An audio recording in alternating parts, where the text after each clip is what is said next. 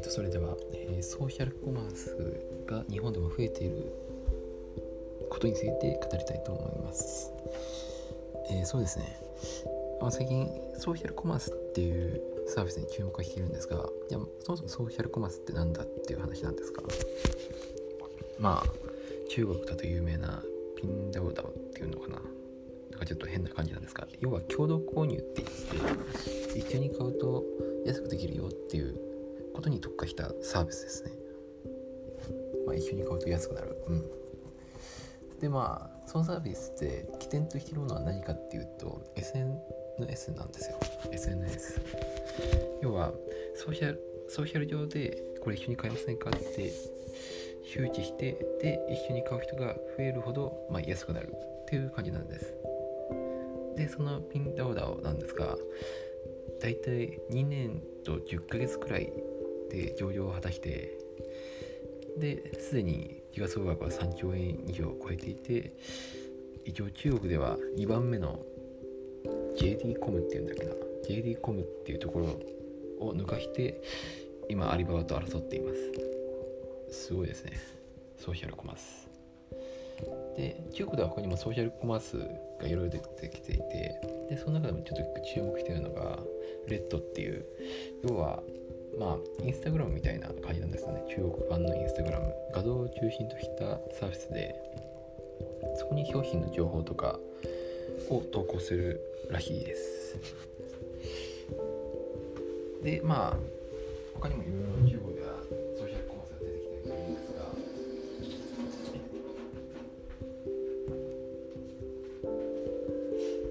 えっとですね。で中でも日本でもいろいろソーシャルコマースが出始めてきている段階なんですね。まだ大きなところは出てきていないんですがまあ資金調達もせずまだステルスでやってるみたいな段階ですね。僕も個人も調べていてすでに200くらい出てきています。200多分もう少しいると思いますね。すでにセールスでやってる方は多いでしょう。でまあこれはソーシャルコマースに該当するのかなって個人的にはちょっと注目しているサービスが楽天のルームっていうサービス。要は楽天の商品を SNS みたいに他の人に紹介するみたいなサービスなんですが、まあ、これが、まあ、うまい具合にそのソーシャルコマースの流れに乗っかってくるんじゃないかなとは思ってます。ただ紹介できるサー商品が楽天に限っているので、まあ、まだまだかなっていうまだまだかなっていうか、まあ、ちょっと限界あるかなって思いますね。うん。一応そこで購入された商品はえっとその紹介者に振り込まれるんですよ。お金が。アフリエイトみたいな感じですね。うん。いやでもまあすごいですね。ただ紹介した紹介すればするほど多くお金が入ってくる。しかもストック型なんでフォロワー数が多いほどより多く投稿するほどお金がもらえるみたいな仕組みですね。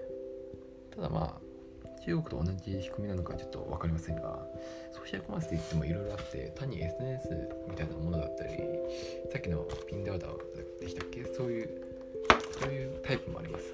要は SNS でまあ集客してで物を売っていくっていうサービスですね、えっと、ペットボトルの音です。でまあ僕が見つけたちょっとねソーシャルコマースのサービスもまあ SNS っぽいサービスとあとはさっきのそうですね。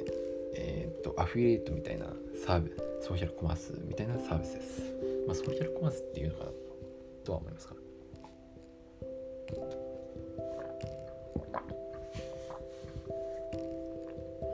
あそうですね。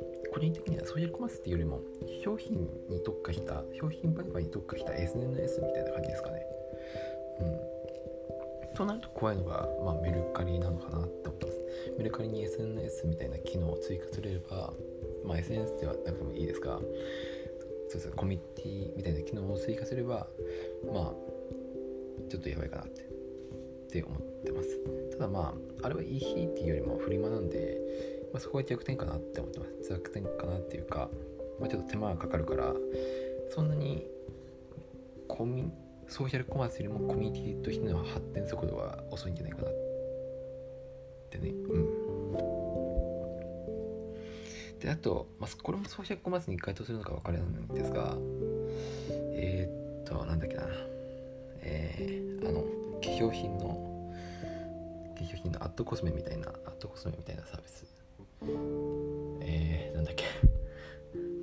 えー、 LIPS だっけ？ LIPS。LIPS っていうサービスなんですがまあ要は今後はあれもあれもそうなんじゃないかなって僕は思ってます。ソーシャルコマースに該当するようなサービスなんじゃないかなって思ってます。 LIPS ね。うん。そうですね。商品を紹介するっていう意味ではまあ該当するんじゃないかなって思ってますね、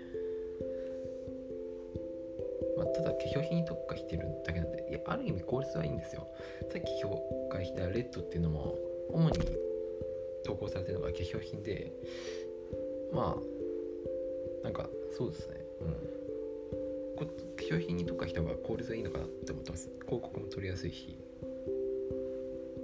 僕はそう思います。はい。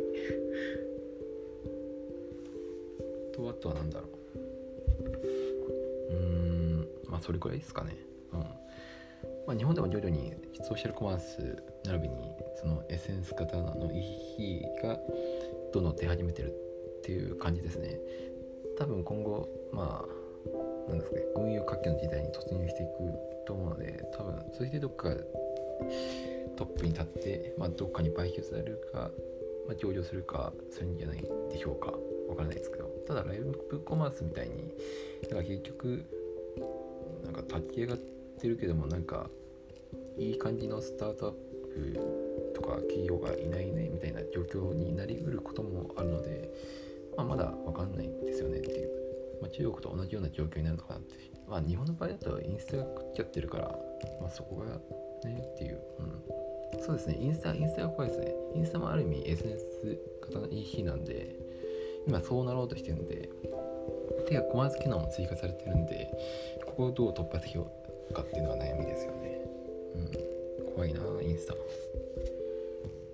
まあインスタとどういう違いを出していくかお金をユーザー投稿してくれたユーザーにお金をあげるかあるいはまたなんか、ね、別の価値を与えるかあるいは早期にサービス立ち上げてどっかへ売却しちゃうかっていうまあいろいろあるんでしょうね。まあ、怖い人が怖いのはインスタですね。インスタが怖い。うんと思います。あそんな感じです。以上です。はい。